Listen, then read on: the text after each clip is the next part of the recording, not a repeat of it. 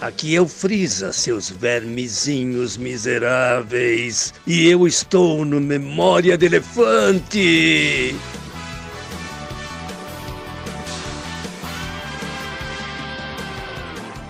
Fala galera, bem-vindos a mais um podcast Memória de Elefante. E nesse programa nós temos um episódio muito especial porque nós vamos entrevistar o grande dublador Carlos Campanile, que dublou o querido Freeza, né, o vilão do Dragon Ball, dublou o Super-Homem, participou da dublagem de Star Trek, participou de Senhor dos Anéis, um dos monstros da dublagem nacional, muito querido pelos fãs pelos nerds. Aqui quem fala é o Wendel Júnior e eu estou muito emocionado hoje.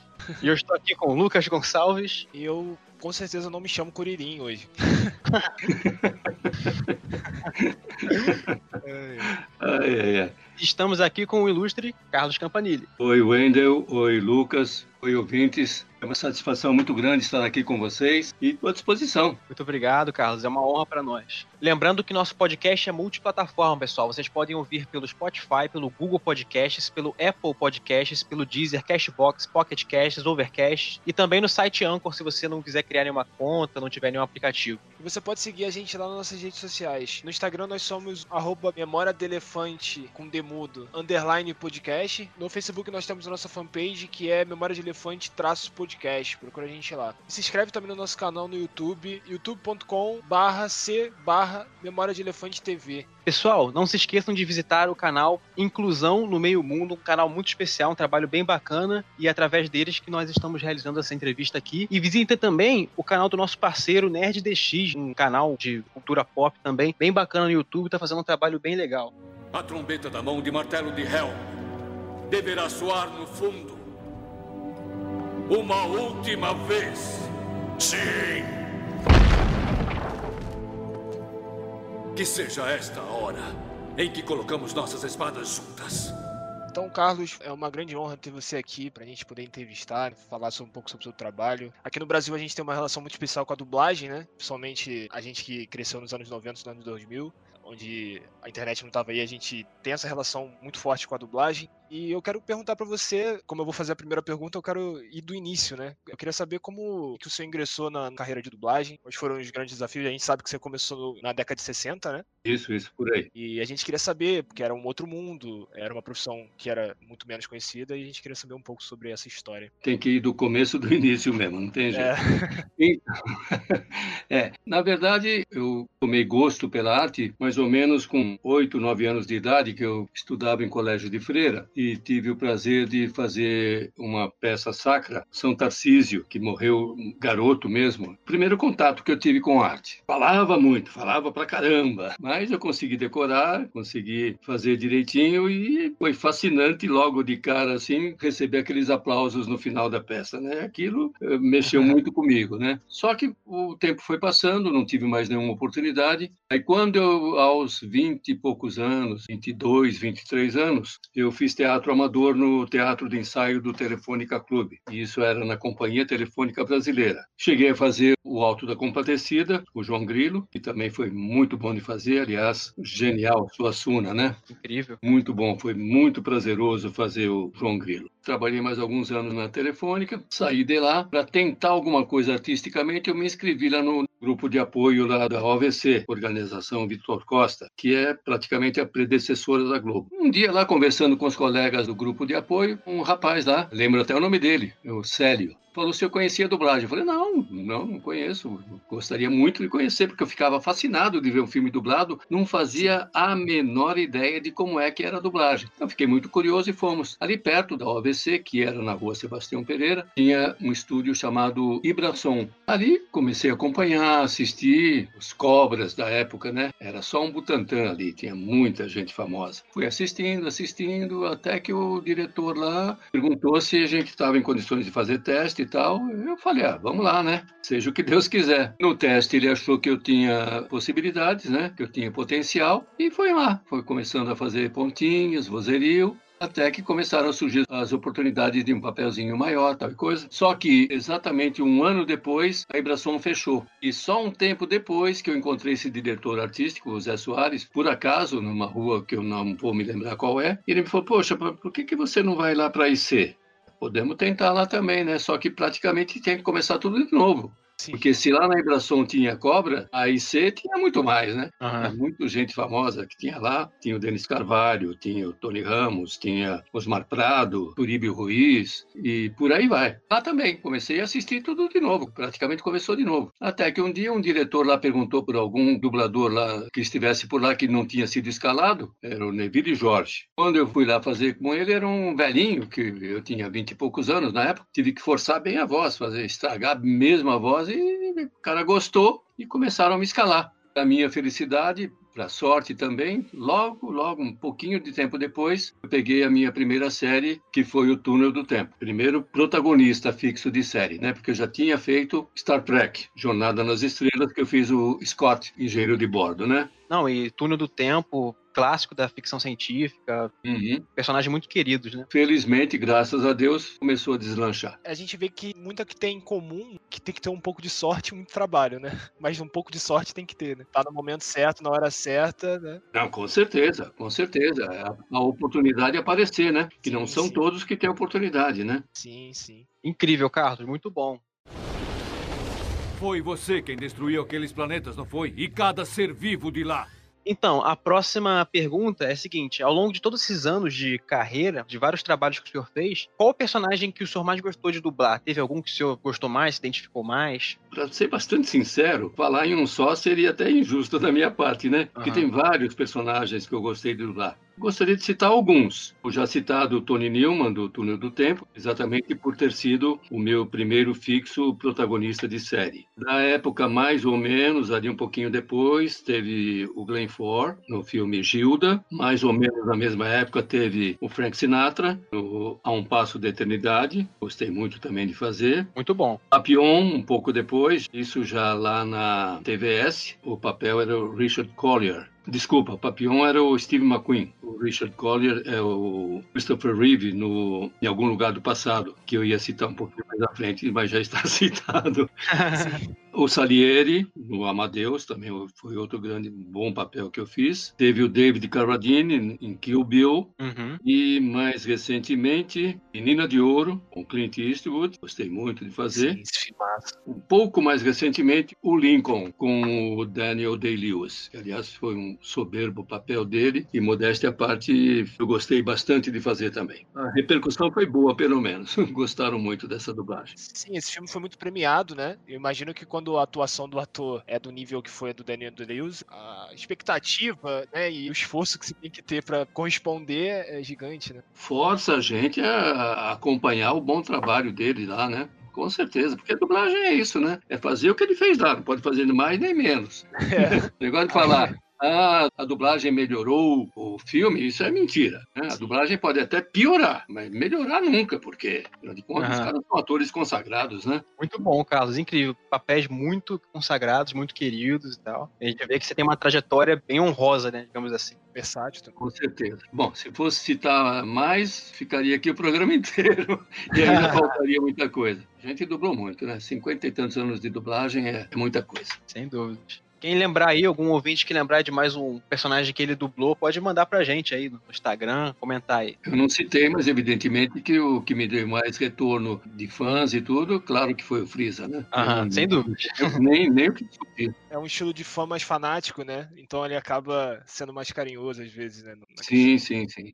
Sou Thor, da Estrela Gama. Sinto muito, mas não posso deixá-los passar. Não podem se aproximar de Hilda nem sequer por um instante. Então, eu queria perguntar pra você agora. A gente sabe que você tem, até ouvindo a primeira resposta que o senhor deu, que o senhor tem formação no teatro, né? Teatro amador, sim. Na dublagem, existem situações onde você tem que simular risada, simular emoção, drama. Sim.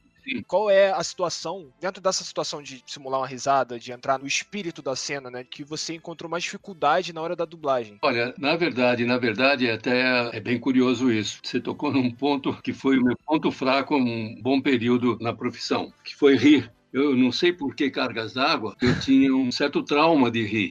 Porque eu queria rir igual o personagem lá da tela. Sim. Que eu tinha vários colegas que, inclusive, gozavam com a minha cara, que o máximo que eu conseguia fazer era soltar o ar. A risada não saía, saía um negócio mais ou menos assim. Vamos ver se eu consigo passar aqui. Entendeu? Estava tudo preso, não soltava, não soltava. E aí tinha alguns colegas, engraçado é que eles riam em ha, ha, ha, ha. uns até tossiam na risada. E gozavam com a minha cara, porque eu não conseguia rir, sabe? Olha, mas esse trauma levou um bocado de tempo. Tanto que lá no, na, nos primórdios, lá na Ibrason, um dos primeiros filmes que eu fiz um papel grande, o personagem tinha que dar uma gargalhada e eu não conseguia. Então, a solução dada pelo diretor de dublagem naquela época, que foi o Ricardo Novoa, ele ria para mim. Eu dava a fala, ele dava a gargalhada e eu voltava com a fala a seguir. E aquilo me deixava encafifado, né? Aquilo me deixava desgostoso, né? Porque eu queria fazer tudo. Mas foi a solução encontrada na época. Então, eu já vi bastante em filmes dublados também. O cara dubla o personagem no filme inteiro, mas na parte das risadas eles mantêm a risada do autor original. Original. Eu acho que fica horroroso, mas em todo caso. Sim, estranho.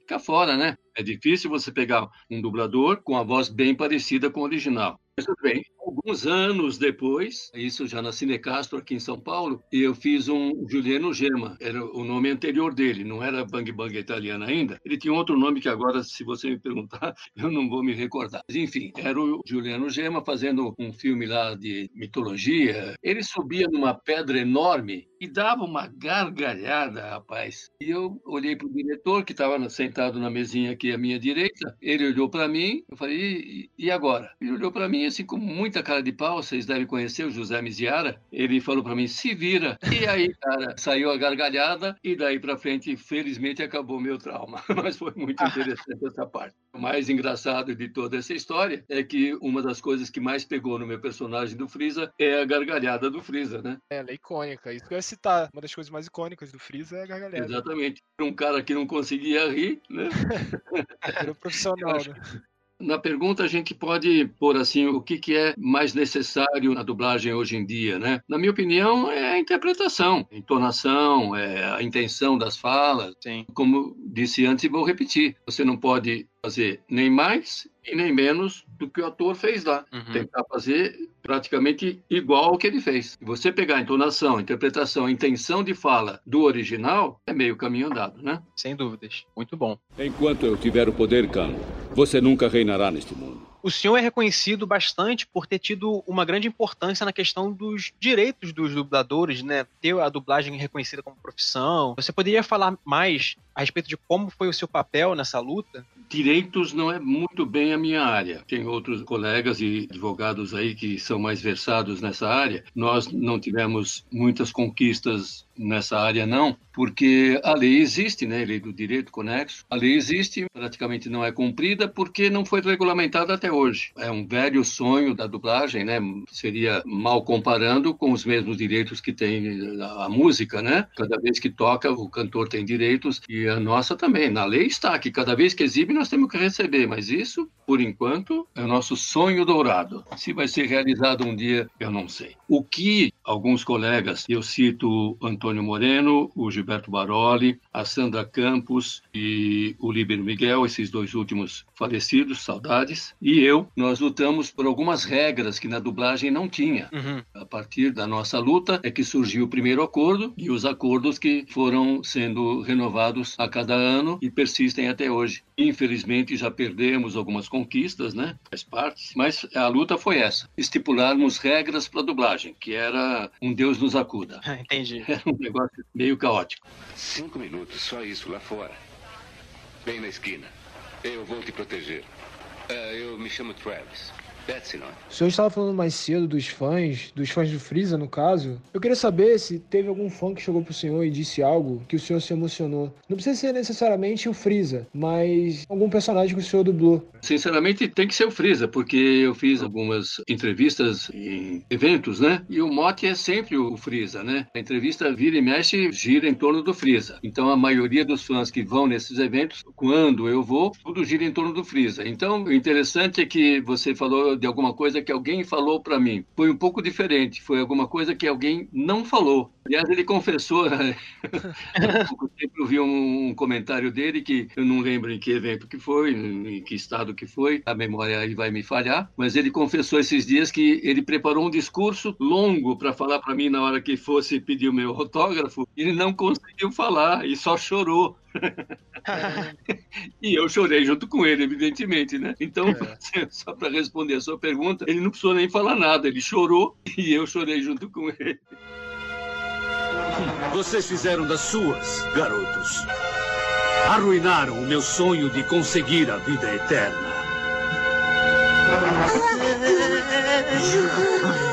Espero que estejam preparados para ter uma morte de arrepiar.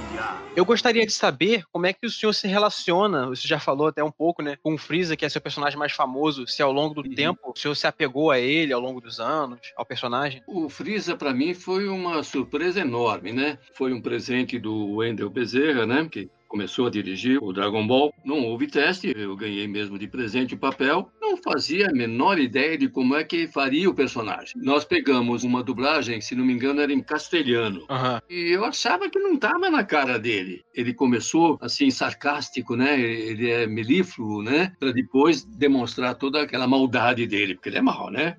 é, e eu fui tentando colocar assim, meio na base da intuição. Não tinha o que fazer. Mas foi dando certo, foi dando certo, foi todo mundo gostando. Até que chegou naquelas cenas de gargalhada, que eu peguei direitinho também, logo no começo. E foi agradando, foi agradando. E graças à internet, né, que tinha surgido mais ou menos naquela época, a coisa foi pegando, né? Porque a internet foi a grande alavanca, né, para essa relação fãs e dubladores, né? Sim. Porque sim. até pouquíssimo tempo atrás a dublagem era considerada subarte. Você não fazia ideia, eu pelo menos não fazia a menor ideia do sucesso que a dublagem tem entre os fãs, né? É super gratificante, é, nossa, é muito gostoso. É, não tem palavras para agradecer o carinho dos fãs, não tem, não tem palavra que descreva isso. É incrível mesmo, é, é incrível. incrível. Junto com a internet também os eventos, né, que aproximou muito mais o público do. do sim, do... sim, sim, eu participei de eventos e também são emocionantes, é, é emoção atrás de emoção. É,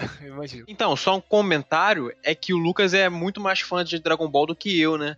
Só que eu já assisti também e pelo que eu vi do Freeza e pelo que eu vi de amigos falando que são fãs de Dragon Ball, Uhum. Todos eles dizem que a sua versão é a melhor versão do Freeza, tipo, do mundo inteiro, de todas as dublagens. Graças a Deus, eu já ouvi esse comentário e fico muito lisonjeado. É incrível e, sem dúvida alguma, é um dos maiores vilões que a gente viu. É um vilão que mata outros personagens principais. É incrível. E a voz é uma grande parte dele. É o que te faz temer ele, né? Uhum, uhum. Fundamental. Então, e, e é onde eu digo que é a minha surpresa fazer esse enorme sucesso, né? Um cara tão mal como ele ser tão querido, né? É. é impressionante. As pessoas gostam de um vilão. É. Ah, sim, sim. Nós estamos indo para a última pergunta, né? A gente queria saber do senhor qual é a grande diferença, o senhor que veio da década de 60 da dublagem, né? E acompanhou toda a mudança e continua dublando até hoje. Então a gente queria saber qual é a diferença, a maior diferença que o senhor via para a época da década de 60, como era feita a dublagem antigamente para hoje em dia. Pode ser em termos técnicos ou da forma como vocês gravam ou até mesmo é, o material que vocês recebem hoje em dia para dublar. Sem dúvida nenhuma, a grande grande diferença é tecnológica mesmo, é na parte técnica, porque a interpretação, o sincronismo e toda essa parte artística não muda muita coisa. Apesar que hoje em dia, para o sincronismo, o tal do Pro Tools está resolvendo muita coisa. Não muito, na minha opinião, porque sempre alguma coisinha sai fora se você não procurar aquele sincronismo bem labial que a gente aprendeu lá na minha época, na minha época de grandes mestres, né?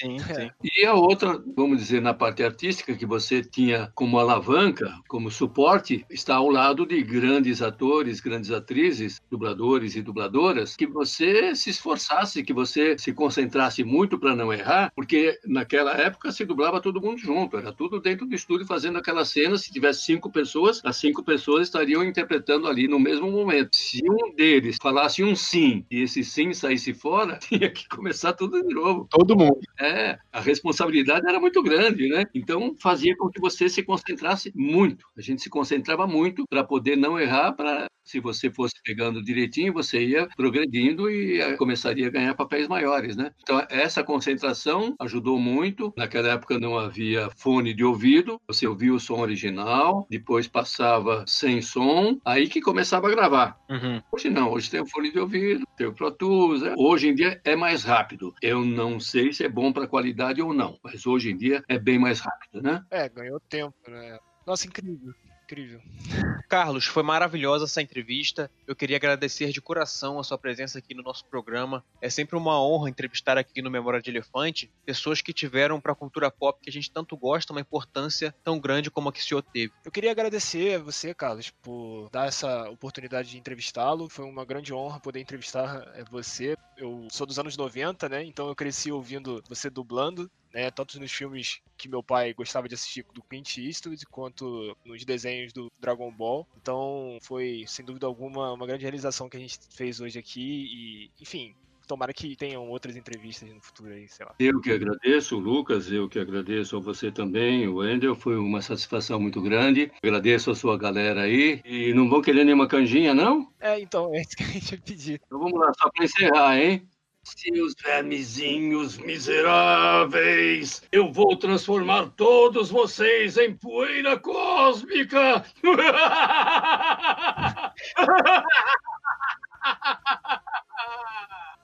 Eu me arrepiei sem ser fã de Dragon Ball, cara. Você imagina quem é. Nossa. Muito bom, muito bom. Incrível. Foi um grande. Prazer, Carlos. Sucesso aí nos trabalhos e obrigado pelo que o senhor fez aí pela dublagem, pelo mercado nacional, pela valorização dos brasileiros, né? Cada vez que tem alguém com o talento do senhor, o Brasil é melhor visto, na minha opinião. Eu que agradeço. Um beijo no coração de todos os fãs aí. Seu sorriso é tão resplandecente que deixou meu coração alegre.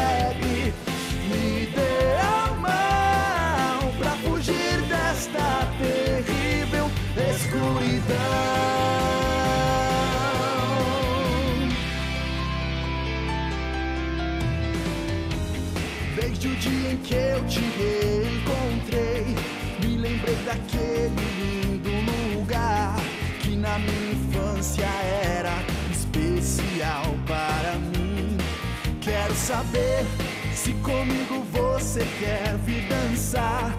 Se me der a mão, eu te levarei por um caminho cheio de sombras e de luz.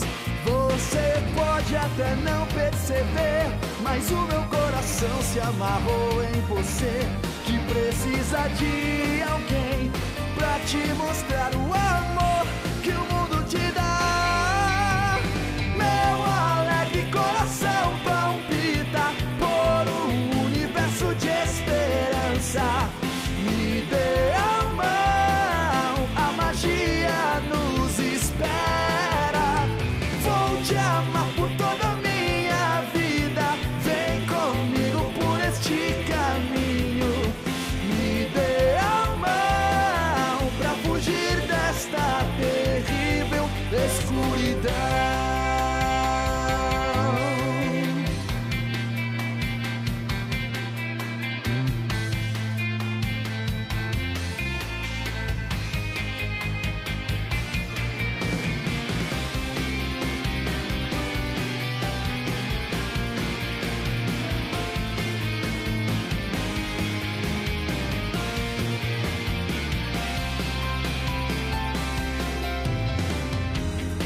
Haja o que houver, eu te amarei.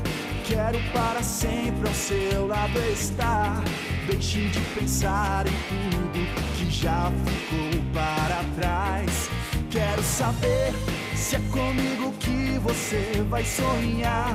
Se não tenho alguém em quem confiar, já não encontro o caminho que me leve a você. Quando enfim consegui confessar todo meu sentimento e desejo de amar, não sei o que me parou, mas hoje eu vou